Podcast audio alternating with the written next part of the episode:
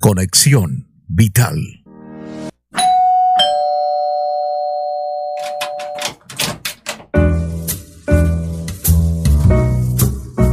Otro invitado especial ha llegado a Cita Médica para contarnos la importancia de una vida sana por Conexión Vital.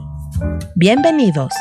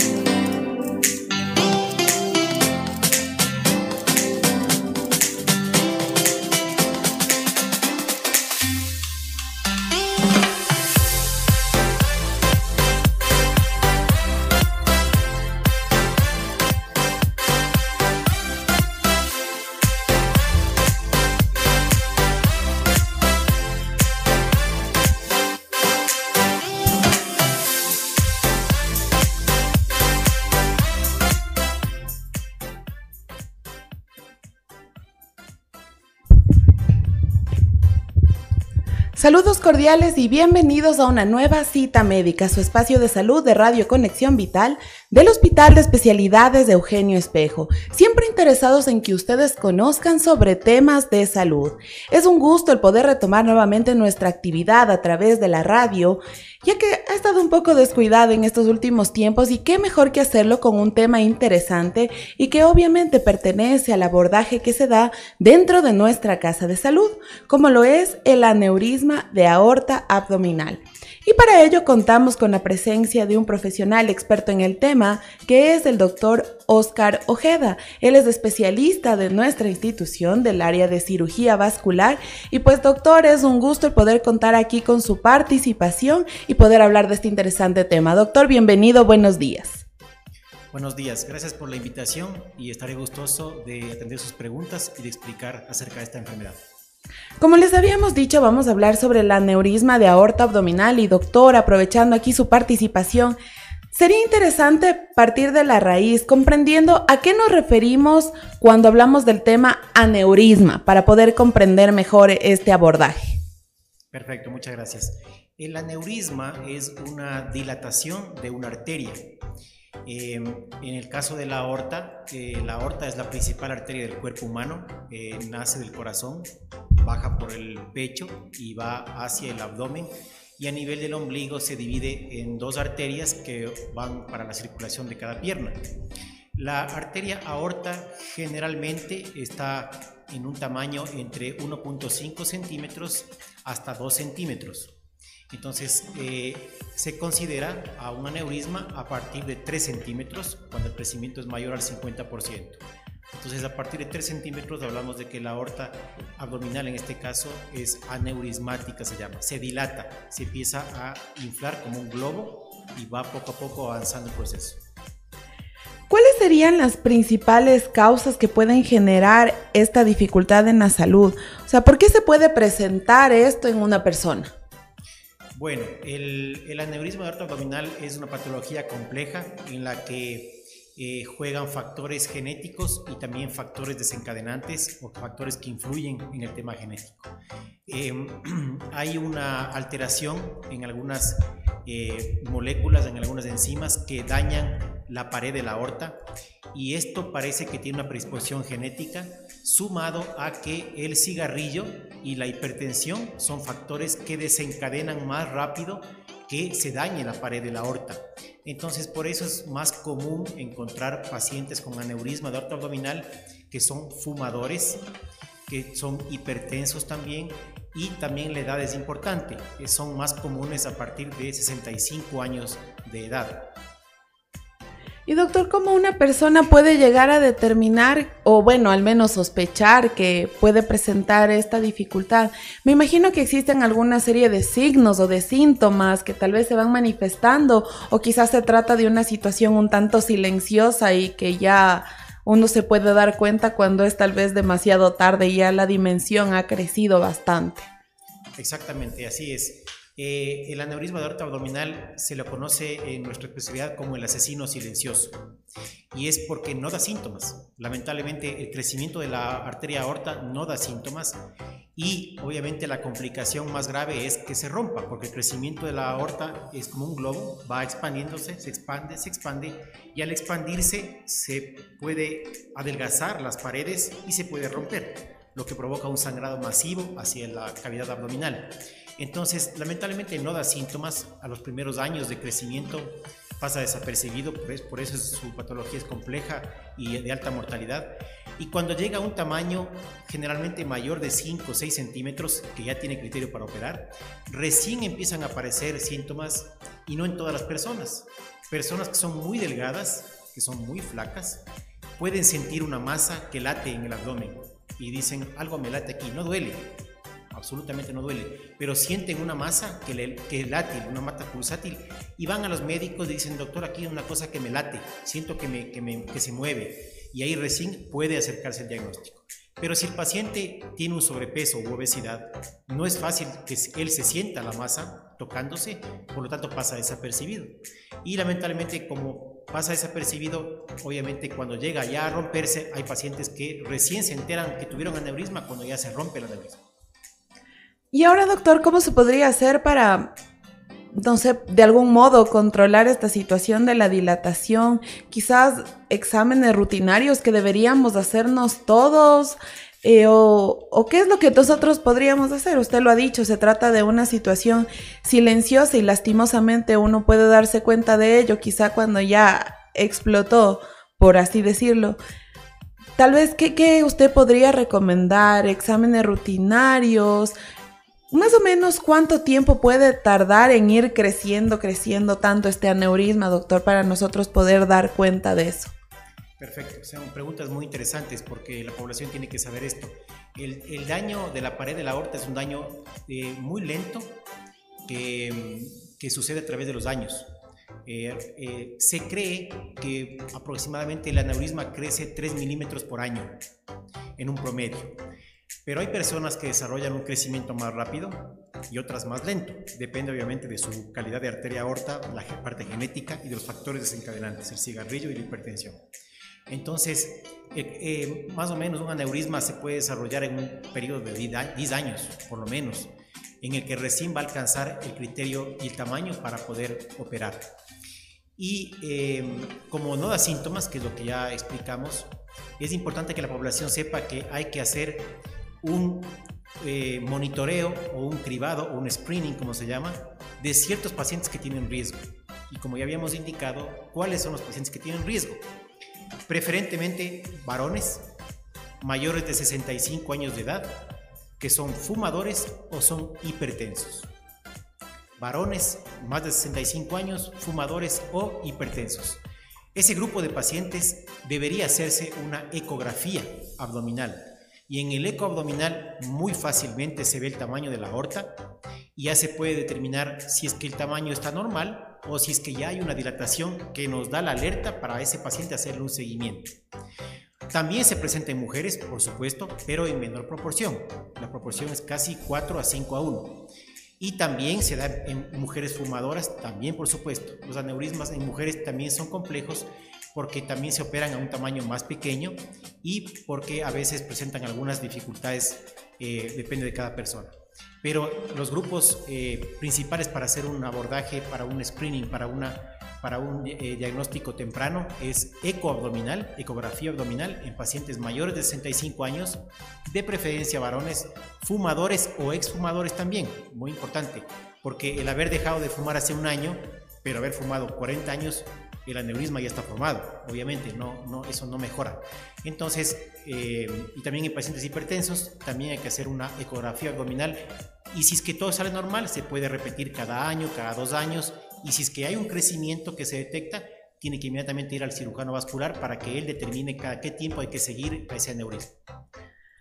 Ahora, doctor, bueno, vemos que la calidad de vida de la persona también cuenta mucho en cuanto al desarrollo de, este aneurisma, adicional a otros factores que pueden ser genéticos, la hipertensión.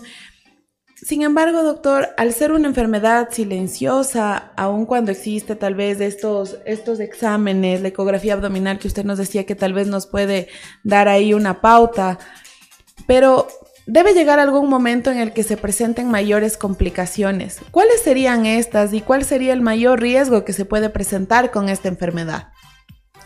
Bueno, eh, como habíamos dicho, la enfermedad en su mayoría no da síntomas hasta que no alcanza un tamaño muy grande. Hay pacientes con aneurismas muy grandes, de 10, 12 centímetros, que sí tienen molestia eh, porque comprime. El aneurisma aplasta las estructuras del intestino eh, y provoca, puede provocar molestias, pero realmente la mayoría de pacientes son asintomáticos. Por eso a veces el hallazgo es casual. Pacientes con cálculos en la vesícula, por ejemplo, se van a hacer una ecografía abdominal y ahí aparece el aneurisma de aorta abdominal. Ya pasa a segundo plano de los cálculos y va al vascular por el, por el tema del aneurisma de la, de la aorta abdominal. Entonces, eh, esa, es, esa, es, la dificultad de la enfermedad, que lamentablemente no da síntomas hasta etapas muy tardías. Y la principal complicación que hay es la ruptura. Cuando se rompe el aneurisma, hay un sangrado hacia la cavidad abdominal que obviamente eh, tiene una altísima mortalidad. Realmente eh, en cualquier parte del mundo la mortalidad del aneurisma de aorta abdominal está cercana al 50%, o sea, la mitad de pacientes eh, pueden fallecer cuando se rompe un aneurisma y eso dependerá también de la em, velocidad con la que se atiende al paciente. En países del primer mundo, donde tienen sistemas de atención primaria y de traslado de pacientes hacia áreas de especialidad muy rápido, realmente son pacientes que pueden ser atendidos con mayor prontitud. Pero en, pacientes, en, países del tercer mundo que tenemos un traslado demorado a pacientes, las complicaciones son mayores por el sangrado que hay y la mortalidad incluso es más alta. Interesante, doctor, los temas que estamos aquí abordando el día de hoy. El tema central que hoy nos une en este programa es el aneurisma de aorta abdominal y para ello estamos conversando con el doctor Oscar Ojeda. Revisen ustedes el contenido de nuestra entrevista a través de nuestras páginas. En Facebook nos encuentran como arroba R Conexión Vital y también en arroba H Eugenio Espejo. En la cuenta oficial de YouTube del Hospital de Especialidades de Eugenio Espejo. Y así también pueden seguirnos a través de nuestro podcast en Spotify. Nos encuentran como Radio Conexión Vital. Si ustedes desean también revisar un contenido breve al respecto del tema, pues encontrarán este video de nuestros especialistas en nuestra cuenta de TikTok como Radio Conexión Vital. Los canales se diversifican precisamente para que estén al alcance de ustedes. Vamos a hacer una breve pausa, doctor, y regresamos en unos minutos con más de este importante tema de salud.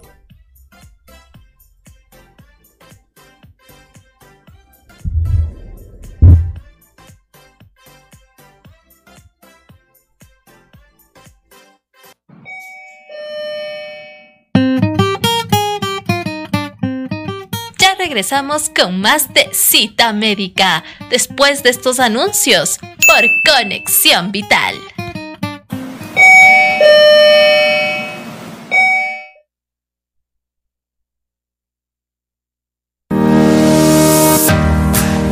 Usted está escuchando Conexión Vital, la primera radio hospitalaria. Yo me levanté a hacerle unos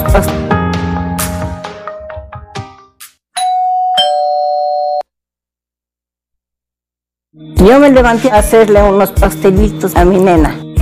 Estaba muy feo, me Yo no me veía nada. Rapidito al hospital, rapidito, llamé en una ambulancia. Empecé a temblar las piernas y ya no me respondían. Ya como que me quería caer y ya me cogió mi esposo, mi hijo y me llevaron al carro. Me atendieron muy rápido y me hicieron una tomografía, me pusieron la medicación. Decían que ya no me, se me está virando la cara.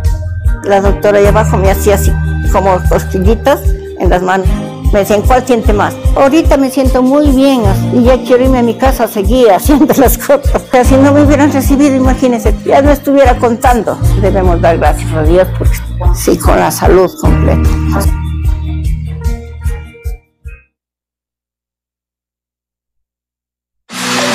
El Hospital de Especialidades de Eugenio Espejo te recuerda acudir a tu turno de laboratorio 10 minutos antes de la hora marcada.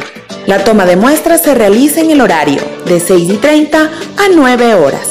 Para agendar los turnos de laboratorio, debes acudir de 9 a 15 horas, portando la cita médica previamente agendada. Respete el horario asignado y asiste con responsabilidad. Con tu ayuda, seguimos brindando una atención de calidad.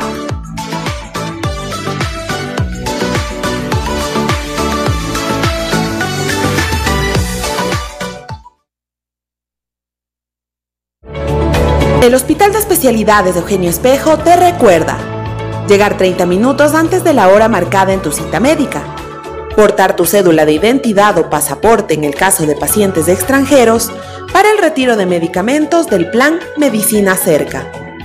Con tu ayuda, seguimos brindando una atención de calidad.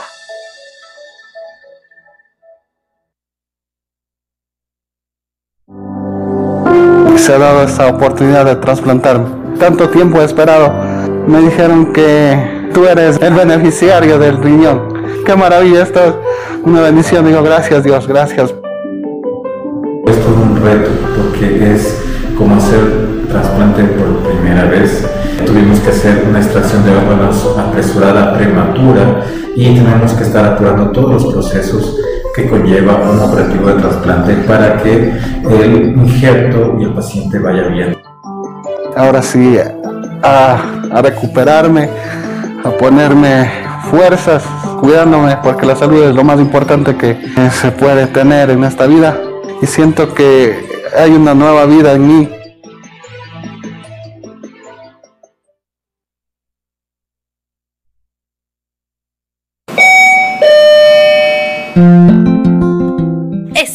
Vuelta con más de cita médica por Conexión Vital.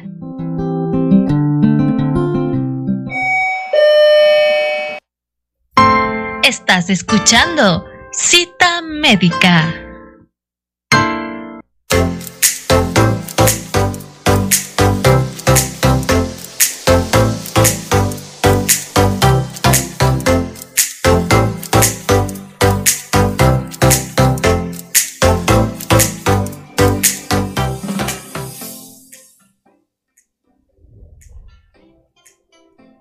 Gracias por continuar en nuestra sintonía. Este es su programa Cita Médica del Hospital de Especialidades de Eugenio Espejo y su radio Conexión Vital.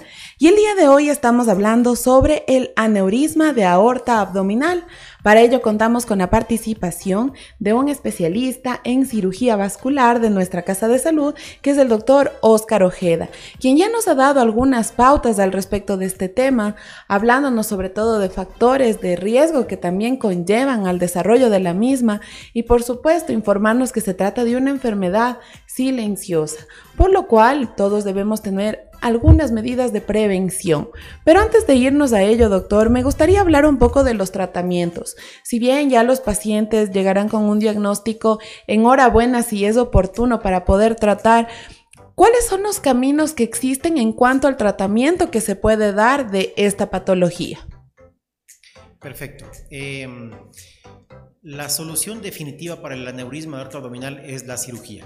Eh, no hay otra opción que la cirugía, pero la cirugía hay que hacerla eh, con un tamaño adecuado del aneurisma. Es decir, eh, durante muchos años ya se han hecho estudios en los que se ha determinado el, qué tamaño tiene riesgo de ruptura del aneurisma. Entonces, un aneurisma pequeño que está recién empezando de 3 o 4 centímetros tiene una baja probabilidad de que se rompa eh, y ese porcentaje de ruptura es menor al porcentaje de complicaciones que puede haber en la cirugía. Por lo tanto, no es recomendable operar todavía. Pero cuando ya llega a un tamaño de 5 centímetros en mujeres y de 5.5 centímetros en hombres, mundialmente hay un estándar para que ya se opere el paciente. ¿Por qué? Porque a partir de 5 centímetros en mujeres y 5.5 centímetros en hombres, el riesgo de ruptura es mayor que el riesgo de operar. Por lo tanto, hay que hacer beneficio y operar a los pacientes. Y cada centímetro que crece el aneurisma aumenta un porcentaje notable. Entonces, un aneurisma de 6, 7, 8 centímetros ya tiene un 10, 20, 30% de probabilidad de que se rompa en un año y tomando en cuenta que la tasa de complicaciones y la mortalidad de un aneurisma abdominal está a partir de en un porcentaje entre el 5 y el 8%, entonces es indicativo que a partir de 5 centímetros en mujeres y 5.5 en hombres ya se deba operar. ¿Y qué es lo que logramos con la cirugía, doctor, en el caso de que obviamente sea ya necesario? Desaparece este aneurisma y esto le consulto porque Posterior a la cirugía, ¿existe la probabilidad también de que se vuelva a formar un nuevo aneurisma o ya queda descartada esta situación? Ya, el, el objetivo de la cirugía es que la sangre pase por otro conducto que no sea el aneurisma, porque ese, ese globo que está ahí formado ya no puede recibir más sangre porque se va a romper. Entonces, lo que se hace tanto en la cirugía convencional como en la cirugía endovascular, que son las dos formas de tratamiento, la idea es que la sangre ahora vaya por un conducto nuevo que, se, en el que se usa una prótesis que se coloca, que, se, eh, que, se, que los cirujanos colocamos en la aorta abdominal para reemplazar el aneurisma. En la cirugía abierta, lo que se hace es abrir el aneurisma, abrir ese globito que está ahí, y se cose por dentro una prótesis de un material especial que no rechaza el cuerpo y que dura toda la vida y se cose manualmente, tanto arriba como abajo, en la, en la, parte de arriba de la aorta, en la parte de abajo o en las arterias ilíacas, se cose manualmente la prótesis y eh, la bolsita, el saco que queda del globo, se le cubre y se le cose encima de la prótesis. Eso hace que la sangre ahora vaya por la prótesis y el globito que está por fuera ya no recibe sangre y el globito que está por fuera prácticamente hace una especie de cobertura, una como cobija a la prótesis que se coloca. En la cirugía endovascular, que es la que actualmente más se hace eh, a nivel mundial, esta cirugía eh, se coloca desde las arterias en la ingle, la arteria femoral, no se abre el abdomen, por eso es una cirugía mínimamente invasiva. Se sube una prótesis especial que se abre automáticamente y se pega a la aorta y la sangre va ahora por esa prótesis. Aquí no hay, eh, no se cose nada manualmente porque no se abre el abdomen, sino que se entra por la arteria femoral y se navega por dentro de la circulación del paciente, se llega al aneurisma, se coloca con ciertas medidas de, eh, exactas la prótesis y el paciente obviamente al no abrir el abdomen tiene una recuperación un poco más rápida. Entonces el objetivo es desviar la circulación hacia la prótesis que se va a colocar, tanto por cirugía abierta como por cirugía endovascular. Y sobre la consulta que le realizaba, doctor, ¿es posible que después de la cirugía se pueda volver a presentar esta complicación en una persona? Eh, eh, tanto en la cirugía abierta como en la endovascular hay complicaciones, pero no es que se presenta eh, un aneurisma ahí mismo, ya no, porque ya la sangre pasa por, ese, por el, tubo nuevo que tiene el paciente, sino que existen complicaciones de diferente tipo. En la cirugía abierta, la mayor, la mayor cantidad de complicaciones que existen es porque reciben anestesia general, el tiempo de la cirugía, la manipulación de los intestinos. Eso provoca obviamente una demora en el, nuevo tránsito intestinal eh, para que el paciente en la parte digestiva se demora un poco en volver a su vida normal. Eh, puede haber infección de la prótesis en un bajo porcentaje, pero puede haber eh, y también el tema de al cerrar la pared del abdomen puede haber hernias a futuro, a largo plazo, que son una complicación bastante frecuente de los aneurismas abdominal. En la cirugía endovascular, en cambio, no hay complicaciones abdominales porque no se entró el abdomen, el intestino no se tocó, no, hay, no se coció nada absolutamente, pero sí existe la posibilidad de que la prótesis se mueva. Al moverse, es posible que la sangre regrese al saco, a la bola, al globo. Y eso provoca en el seguimiento a largo plazo que se vea que el aneurisma no ha bajado de tamaño, sino que sigue igual. Y ahí puede presentarse complicaciones y hay que proceder a un tratamiento para volver a pegar esa prótesis de nuevo en la arteria. Y doctor, una consulta adicional. Entiendo que incluso en estos pacientes que usted nos mencionaba que tal vez el tamaño del aneurisma aún no califica para una cirugía. Y usted nos mencionaba que aproximadamente el crecimiento es de 3 milímetros por año. ¿Va a llegar algún momento en el que va a necesitar de una cirugía? ¿O se puede, por decirlo, controlar el tamaño para que ya no haya mayor crecimiento? Claro, sí, la pregunta es muy buena porque la, eh, población tiene que saber que todo depende también del, del paciente, de la edad que tiene y de los factores de riesgo que tiene.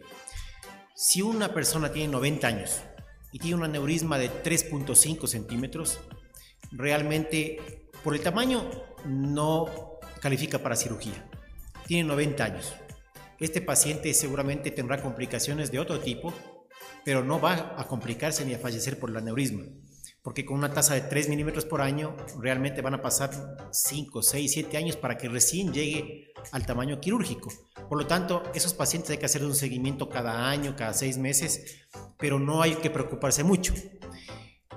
Si tiene un paciente 55 años y tiene 3.5 centímetros, Con 55 años, realmente con la tasa promedio de edad del Ecuador, el paciente tiene 30 años más de vida o 25 años más de vida. Por lo tanto, sí va a llegar al tamaño del aneurisma a los 60 años, a los 65 años. Entonces, ese paciente sí va a ser operado futuro. Entonces, todo depende del tamaño del aneurisma y de la edad y de los factores de riesgo que le rodean. Si el paciente es fumador y es joven, tiene que dejar de fumar, porque la tasa de, crecimiento puede aumentar con el cigarrillo, con ese factor de riesgo. Hay pacientes que crece muy lento el aneurisma, que lo hemos visto en la consulta externa, pacientes que le hacemos un seguimiento que tienen 4 centímetros, al año tienen 4.1 centímetros, 4.2 centímetros. Entonces, esa tasa de crecimiento muy lenta es favorable para ellos porque se van a salvar de la cirugía, probablemente depende de la edad. Pero también tenemos pacientes que crecen muy rápido el aneurisma, que nos vienen referidos de otros hospitales, con controles ecográficos en el que crece a 5 milímetros por año. Ese paciente, obviamente, viendo la tasa de crecimiento, tiene que ser ya puesto en alerta de que pronto se va a operar cuando ya llegue a 5 o a 5.5 centímetros. Interesante los datos que nos comparte el doctor. Y bueno, ya para ir finalizando, sabemos que parte del éxito de un procedimiento quirúrgico está también en los cuidados postquirúrgicos que debe tener el paciente. ¿Qué es lo que debería hacer una persona luego de la cirugía? Este paciente luego de la cirugía, ¿qué es lo que debe hacer? ¿Qué cuidados debe tener? Ya. El, manejo del aneurisma de abdominal obviamente compete a cirugía vascular, pero su tratamiento en general quirúrgico depende también de un equipo multidisciplinario. Eh, en cirugía abierta, que con anestesia general, el manejo de anestesia es importantísimo porque es una cirugía de 2, 3, 4 horas, depende del caso, en el que el paciente está con anestesia general, intubado, y se requiere un buen control hemodinámico, un buen control respiratorio, un buen control con gasometrías para ver cómo está la parte, eh, la parte fisiopatológica, y todo eso hace que el manejo sea multidisciplinario. Posterior a la cirugía convencional, que es la cirugía en la que se abre el abdomen, el paciente em, tiene una demora en lo que se refiere a la parte digestiva, al tránsito intestinal, eh, se demora unos dos días en tomar líquidos, luego en dieta blanda, luego en dieta general. Por lo tanto, es una semana más o menos de un proceso de una recuperación. La recuperación, si el paciente no tiene mayores factores de riesgo y no es muy añoso, está dentro de un rango entre 60 y 75 años, eh, si la cirugía salió bien, la recuperación se da en una semana, el paciente sale de alta y tiene que empezar a hacer su vida normal, sin mayores esfuerzos, obviamente por el tema de la herida en el abdomen. Eh, y son pacientes que realmente uno los ve en la consulta eh, de muchos años, van al control y están muy bien y su vida ha cambiado porque obviamente ya eh, se dieron cuenta del riesgo que estaba su vida, ya dejaron de fumar la mayoría, se controla la presión arterial y la vida es absolutamente normal. Con la cirugía endovascular, que es una cirugía mínimamente invasiva, que no está exenta de complicaciones, pero que realmente da una mejor calidad de vida, porque el paciente, si tiene y cumple las indicaciones para cirugía endovascular, es un paciente que sale de alta en dos o tres días. Como no se manipuló el intestino, el paciente come a las 12 horas de la cirugía, puede empezar a comer sin ningún problema cualquier cosa. Eh, su actividad física no se ve limitada a nada porque lo, que tiene son un par de heridas en las ingles o un par de punciones en las ingles que no le, no le perjudica mayor a su vida normal. Por lo tanto, la recuperación es mucho más rápida. pero el inconveniente de la cirugía endovascular es que hay que hacer un seguimiento estricto con tomografía para ver que no esté movida la prótesis y que esté bien ubicada la prótesis. Por lo tanto, eso hace que el paciente tenga que regresar estrictamente a consulta al mes, a los seis meses, al año y hacer controles con tomografía para ver cómo está por dentro la prótesis. Doctor, y una pregunta final. ¿Cuál es el criterio que ustedes utilizan para determinar si este paciente es candidato a una cirugía por la vía abdominal o por la vía endovascular? Tal vez hay algún tema en cuanto a la valoración del riesgo que tiene el paciente, la edad o cuál es el criterio. Así es, eh, se toma mucho en cuenta la anatomía del aneurisma. Actualmente en el mundo eh, la mayoría de aneurismas se tratan por cirugía endovascular, con una endoprótesis, em, y prácticamente el único criterio que se tiene es que la anatomía sea adecuada y que el paciente no sea demasiado joven. ¿Por qué? Porque cuando son pacientes muy jóvenes, em, hay estudios que ya determinan que a 15 años hay mayor mortalidad con la cirugía endovascular que con la cirugía convencional. Entonces, pacientes muy jóvenes de 55, 50 años incluso que tienen aneurismas, se recomienda mejor la cirugía convencional porque hay más datos de que dura más tiempo la prótesis cosida a mano. En cambio, la cirugía endovascular recién va a haber estudios a 20 años, por lo tanto no se sabe qué va a pasar en un futuro, pero obviamente en pacientes estándar con una edad entre 70 y 80 años y tiene muchos factores de riesgo, es preferible la cirugía endovascular si es que la anatomía es adecuada. ¿Por qué? Porque cuando son arterias muy tortuosas, muy dobladas, eh, subir una prótesis es complejo, no es fácil y se puede romper. Entonces es preferible una anatomía adecuada con arterias eh, sin mucha tortuosidad, sin mucha, sin mucha eh, cambios en su forma y de esa manera poder navegar adecuadamente. Doctor, interesante el tema que hemos podido abordar el día de hoy para toda nuestra audiencia. Hoy hablamos sobre el aneurisma de aorta abdominal junto al doctor Óscar Ojeda. Doctor, muchísimas gracias por aceptar esta invitación para abordar este tema y por supuesto queda extendida la invitación para contar con su participación en unas próximas ocasiones con más temas de salud dentro del ámbito de su gestión. Muchas gracias por la invitación y a la comunidad quiero invitarles a que si tienen eh, un padre o una madre o abuelos o tíos que son fumadores, que son hipertensos y tienen más de 60 años de edad, que se acerquen a hacerse una ecografía abdominal. Solamente con una ecografía abdominal, un examen simple y barato, realmente se puede detectar a tiempo un aneurisma y se evita la mortalidad temprana, que es lo que tienen estos pacientes con aneurisma abdominal. Así que por favor, pendientes de esos factores de riesgo. Muchísimas gracias, doctor, por su recomendación para toda nuestra audiencia y para ustedes recordarles que pueden revisar el contenido completo de esta entrevista a través de nuestras redes, en Facebook, en YouTube. Además nos encuentran en Spotify como Radio Conexión Vital y también en TikTok. Lo importante es que ustedes puedan enterarse de estos temas de salud de la mano y con el acompañamiento de nuestros especialistas. Ha sido un gusto el poder hablar de este tema el día de hoy y por supuesto retomar nuestra actividad a través de la radio. Les invitamos a seguir sintonizándonos en los próximos días y por supuesto estar atentos de su salud. Me despido, Jessica Pazmiño en la conducción, hasta una nueva médica. Una excelente jornada para todos.